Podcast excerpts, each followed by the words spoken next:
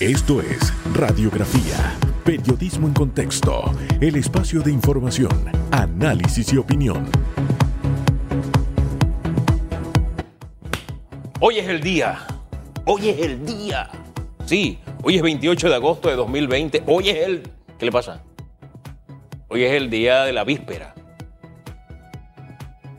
O sea, mañana es el gran día, pero hoy es un gran día también. ¿Mañana qué ocurre? Porque es la víspera. ¿Mañana qué pasa? Mañana hay una joven, una jovencita, una niña, tiene 15 años y un par de añitos más, Ok. que se llama Berta Burgos, Ay, que wow. está de cumpleaños. Y yo estoy celebrando desde... Toda esta semana he estado celebrando. Por eso te me he visto más enamorado que nunca. Y se más me flaco. cosas. La dieta ha dado resultados Eh, en a partir semana. del día lunes. Así que eso me alegra.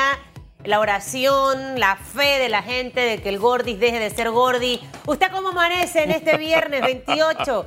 Cada día está más cerca del 7 de septiembre. Así que a meterle ánimo, energía, sea buena gente, porque a la gente buena le va bien. A la gente buena Dios la bendice. La gente que es mala, hmm, le pasan cosas y después dice, pero ¿por qué me va tan mal? Así que usted trate todos los días de sacar la mejor versión suya. Famanía. Oye, usted sabe que el Misión habla hoy de eso, habla del tesoro del corazón.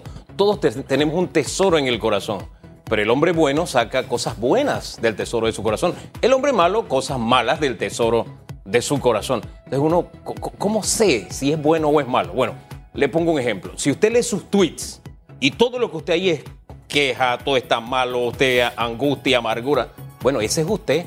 Ese es el tesoro que hay en su corazón. Sí, eh, usted comparte palabras de ánimo, de fe, de positivismo, de optimismo, de vamos para adelante. Ese es el tesoro que hay en su corazón. Sencillita la fórmula de darnos cuenta. Pero en fin, es una pregunta que nos tenemos que hacer cada uno de nosotros y autoexaminarnos. Qué difícil es que nosotros hagamos eso. Pero podemos ensayarlo el día de hoy para cerrar la semana. Y corregirnos. Son- claro. Son las 7:32 minutos y a propósito de preguntas. Vamos a la ¿Está pregunta en con qué fue? Bueno, vamos con el parinón, lo que en Colombia se conoce como el pico y placa. ¿Estaría usted de acuerdo con el proyecto de ley que impulsan diputados para que vehículos particulares circulen conforme al número eh, en la placa en las provincias de Panamá y Panamá Oeste? Usen- ¿Qué le pasa? De verdad, de verdad, de verdad, de verdad. Estábamos en género y, y se está evaluando el, el- ya el tema y todo va a depender del comportamiento. Y van a hablar de, de- la gente rica que tiene mucho dinero, llámese diputados de la República, tienen varios carros y, y algunos no tienen placa. Es decir, que van a poder transitar. Yo tengo mi carrito, Boris tiene su carrito y, y- es difícil. Mire, de verdad, opine esta mañana, de verdad, opine esta mañana. Vamos con los titulares, Famanía, De ¿le parece, por inmediato, favor? Susi. Los titulares. Son las 7:33 minutos. Buenos días, Panamá. Gracias por estar con nosotros. Vamos con los titulares a esta hora. Contraloría libera cheques para que Ministerio de Salud pague hoy salarios atrasados a personal médico. 169 planillas cubren las prestaciones salariales pendientes del personal del Ministerio de Salud que atiende la emergencia sanitaria del COVID-19. Estas planillas ascienden a un monto global de más de 2 millones de dólares y la Contraloría informó en un comunicado que bajo este procedimiento se cancelará la deuda a 819 funcionarios, entre ellos 189 médicos, 418 enfermeras y enfermeros, 13 odontólogos y otros 199 profesionales de la salud. Avanzamos con más noticias a las 7:34 minutos. Comisión de Transporte de la Asamblea analiza ley que impone circulación de autos por su placa. El diputado Víctor Castillo, secretario de la Comisión de Comunicación y Transporte de la Asamblea Nacional, expresó que analizan la circulación de los autos según la terminación de la placa. El diputado señaló que la medida buscará darle más fluidez al transporte público en las calles de Panamá para evitar los tranques en horas pico. 734, Panamá totalizó 89.982 casos acumulados de COVID-19. 900 se sumaron en el día de ayer como nuevos contagios por el virus. 1.512 pacientes se encuentran hospitalizados. 157 están recluidos en cuidados intensivos y 1.355 están en sala. En cuanto a los pacientes recuperados clínicamente, tenemos un reporte de 63.996. Panamá suma un total de 1.948 fallecidos. 735, vamos con notas de carácter internacional a esta hora hasta Perú, que se convierte en el país con la mayor tasa de mortalidad por coronavirus en el mundo. El Ministerio de Salud ha informado de 28.124 víctimas mortales, aunque otras 10.000 están siendo investigadas.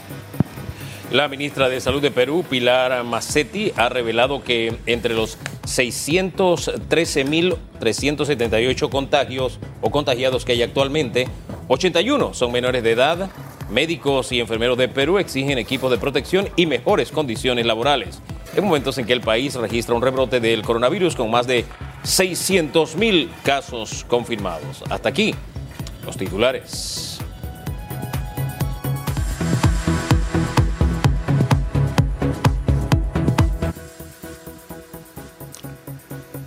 Queremos? Me quedé con el tema de la... Mire, participe esta mañana. Le vamos a mandar los comentarios al diputado Castillo, que por cierto no es familia mía. esa es eh, una subcomisión bien interesante, una comisión bien interesante. Tiene una subcomisión donde estaban analizando temas nucleares también. Pero bueno, después dijeron que no. Pero en fin.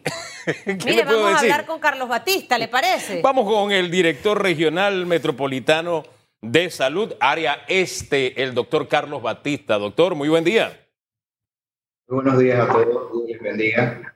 Buenos días, gracias. Usted es director del área este de salud. Esto comprende desde Pacora hacia adelante, doctor, para que nos aclare y la gente se pueda ubicar. Sí, así es. El área de jurisdicción de Panamá Este se comprende desde Pacora, el área de San Martín, Cerro Azul, y de ahí pasamos entonces a Chepo, Chimán y Balboa.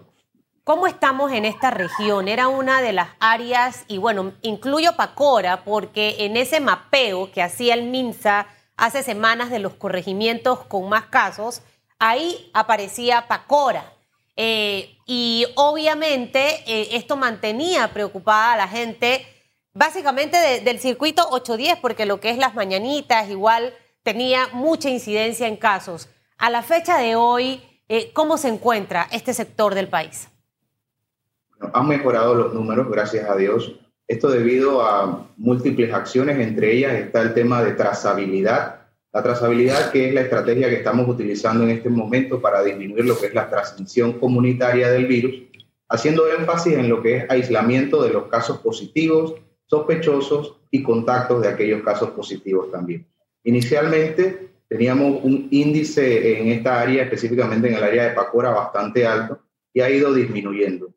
Eh, esta área es del circuito 810, también comprende la región de salud de Panamá Este, todo lo que es el 84. Entonces, en esa área en particular hemos estado haciendo estrategias con la región metropolitana de salud para poder eh, intervenir en todas estas áreas de la 24 de diciembre, Tocumen, Nuevo Tocumen, Mañanitas, eh, Felipillo, ¿verdad? Y el área de entonces de Pacora, el área de Las Garzas, San Martín, Cerro Azul, todas estas áreas están siendo intervenidas con el tema de trazabilidad y los números van mejorando. Ahora, una estrategia de trazabilidad que se encuentra con una mm, realidad social bien distinta a lo que es la ciudad capital, allá en las, en las afueras, en ese sector principalmente, es bien difícil el tema de la trazabilidad. ¿Cómo, cómo han desarrollado ustedes esas estrategias y cómo las pretenden modificar para seguir logrando que bajen las cifras en el sector este?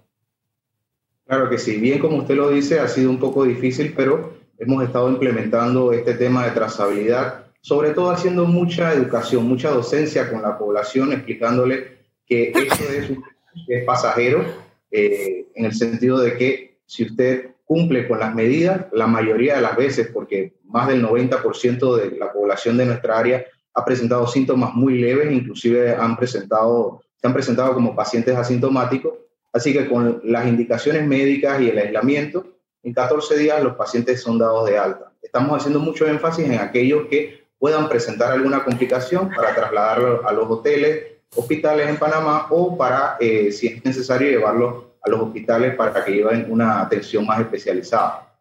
Fíjese que le hablaba de lo que iban a hacer más allá de lo que se está haciendo, porque ya se acerca el 7 de septiembre y hay una gran masa laboral que se mueve del sector este hacia la ciudad eh, capital. Por eso el tema de la trazabilidad le decía a futuro con estos nuevos retos, ¿qué enfoque se le va a dar? Claro que sí. Bueno, eh, la trazabilidad sigue siendo, sigue teniendo su esencia, que es en seguir haciendo pruebas. Trazabilidad tiene cuatro pilares que son muy importantes. El primero es detectar, que es hacer las pruebas. Vamos a seguir haciendo las pruebas.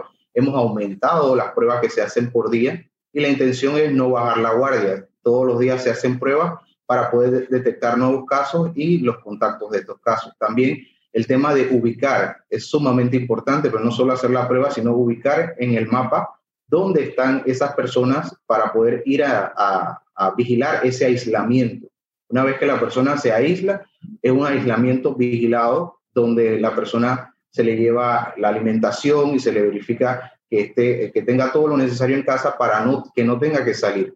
Y ahora con la implementación de los kits, los kits Protege de Panamá, que se le va a estar entregando también eh, el oxímetro de pulso y los medicamentos necesarios para que la persona pueda llevar un mejor monitoreo en casa. ¿Cómo es ese oxímetro de pulso? Sabe que también habló la doctora Guerrero esta semana eh, de esto y mm, habíamos conversado de que ya estaban próximos a llegar, así que si ya se están distribuyendo es que los oxímetros de pulso ya se encuentran. Esto se coloca en la muñeca. Eh, ¿Quiénes reciben eh, ese oxímetro de pulso? El paciente que está en casa, que está en hotel hospital. ¿Cómo es el manejo de esto? Y explíquenos un poco cómo funciona ese oxímetro.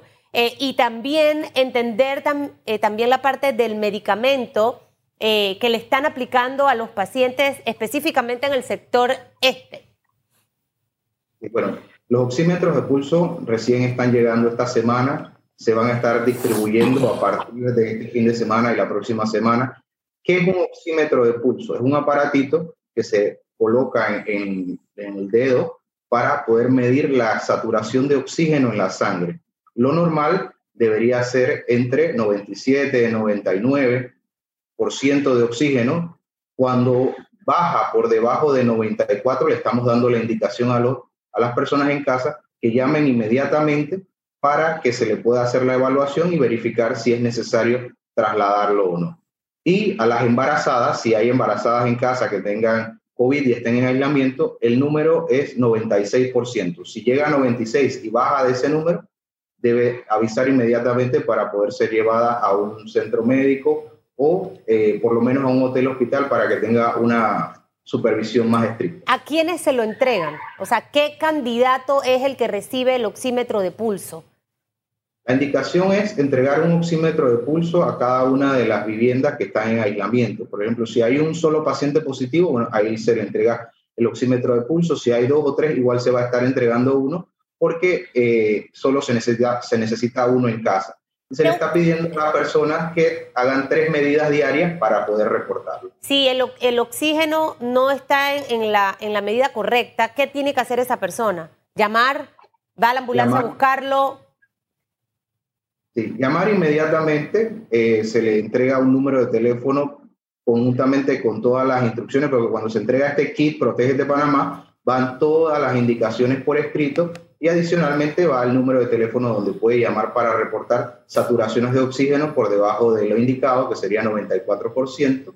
Igual, eh, el equipo de call center del centro de llamadas va a estar llamando todos los días para verificar cómo se están sintiendo y cuáles son los valores de, saturación de oxígeno en cada uno de los pacientes o cada una de las personas que estén en casa. Eh, doctor, disculpe que le vuelva dos pasos atrás cuando hablamos de la trazabilidad para tener claro todo el mapa. Eh, ¿Cuántas pruebas se están aplicando? Ahora que viene la apertura, ¿se va a aumentar? ¿A cuánto aspiran llegar? ¿Y qué tipo de pruebas se están realizando? Sí, claro que sí. Nosotros estábamos realizando en promedio para la región de salud de Panamá Este aproximadamente 100 pruebas diarias, pero vamos a aumentar. E inclusive hemos llegado a días donde hemos hecho 200 y más de 200 pruebas diarias eh, sobre todo en el área de Pacora, en el área de Chepo, ¿verdad? Donde tenemos mayor cantidad de casos. Y la idea o la meta es poder aumentar, inclusive tratar de llegar a 300 pruebas diarias, porque esto es lo que nos va a ayudar a hacer una mejor trazabilidad. Trazabilidad comienza desde el momento en que yo encuentro un paciente positivo o sospechoso y busco todos sus contactos y hago esa investigación para poder aislar a todas las personas que potencialmente puedan tener el virus. Y este aislamiento, 14 días, ya una vez que tenga recuperación o mejoría de los síntomas y haya cumplido su aislamiento, entonces se le da de alta. Doctor, una preguntita. ¿Cuál es la, la estadística del sector este? ¿De cuántos casos estamos hablando de personas contagiadas, también los recuperados, los que están en aislamiento? Claro que sí. Bueno, hasta el día de hoy, para nuestra área de jurisdicción, que es Chepo, Chimán, Balboa y el área de, de Pacora, San Martín, tenemos un acumulado de 3.276 casos, de los cuales recuperados tenemos 2.969. Esto corresponde a 90% de que los, de los pacientes han sido recuperados. Eh, tenemos en este momento un total de 254 casos activos a los cuales les estamos haciendo trazabilidad. Tenemos un total de 202 casas en aislamiento, o sea que eh, son casas que regularmente estamos llamando y estamos visitando. Y en esas 202 casas tenemos un total de 814 personas que en este momento están siendo vigiladas y monitoreadas y adicionalmente están en la base de datos de eh, PACO, o sea que son personas que estrictamente tienen que estar en casa hasta cumplir el aislamiento, porque si no, si lo verifican en la calle, tienen, se hacen acreedoras a una sanción. Eh, doctor, eh, pasando revista por el sector eh, que está a su cargo, si hay áreas bien difíciles, eh, áreas difíciles como las garzas, etcétera, allí el seguimiento es muy, muy duro. En esa área no hay una fragata, por poner un ejemplo. Pero si hay áreas donde hay balnearios rurales, cosas, hay, hay paisajes preciosos como el área de San Martín y demás. El, el, punto es cómo se está portando la gente allá en el sector este con esto de los parking, las pachangas, las fiestas a escondidas. Aunque no haya una fragata, no hay problema. Cuéntenos, ¿cómo se está portando la gente del sector este? Bueno, tenemos que decir que la gran mayoría se está portando bien, ha hecho caso a todas las indicaciones, a las medidas de bioseguridad, pero lastimosamente siempre hay un pequeño porcentaje que es reacio a, a, la, a las medidas y a, y a, las indicaciones que se le da. Y estamos trabajando en conjunto con lo que son los, los estamentos de seguridad, poniendo orden, ¿verdad? Eh, en esta área, eh, sobre todo en Pacora, San Martín, con Policía Nacional y en el área de Chepo, Chipán, Balboa, con Senafrón y bueno, estamos, estamos siendo enérgicos, porque asimismo como se van abriendo todas estas esta actividades económicas y toda esta flexibilización de las medidas, asimismo la, eh, lo que es el, las sanciones van a ir aumentando, porque asimismo como estamos abriendo eh, el compás, claro. también debemos mantener las medidas para que no se propague más el virus. Recordemos que todas estas fechas que se han puesto en el, en, en el calendario para las aperturas están sujetas sobre todo a cuatro indicadores que ya lo, ya lo hemos dicho, que el RT debe ser menor a 1, el, la letalidad menor a, a, el índice de 3, debemos tener por lo menos un 20% de disponibilidad de camas en los hospitales y 15% en unidades de cuidados intensivos. Si Mire estos que... números no se cumplen, podemos claro. echar para atrás en la apertura. Que la gente se siga portando bien en el sector este, Hugo. Si lo han estado haciendo bien, que lo sigan haciendo bien. Y los que no lo han estado haciendo bien, a que lo mejoren. Este, yo en el verano quiero ver si conozco el, el río San Martín, ¿es que se llama, doctor Famanía? Sí, San Martín es un río precioso. Sí. sí. No tiene piedra, doctor, ese río, ¿verdad? Nada más muévame la cabeza. Tiene sus áreas. Tiene Ay, su... ah, doctor. no, no sea serio. Oye, doctor, doctor usted no, tiene lo que ir al río, tiene que ir este San río. Martín. Tiene sus lugarcitos así con mucha piedra, pero hay otros donde hay unos recodos preciosos, de verdad. Y me ¿Cómo encanta. sabe usted? Y la gente buena de San Martín. Sí, sí, sí. Hay un lugar que se llama El Motete allá que me encanta ir. Pero en fin.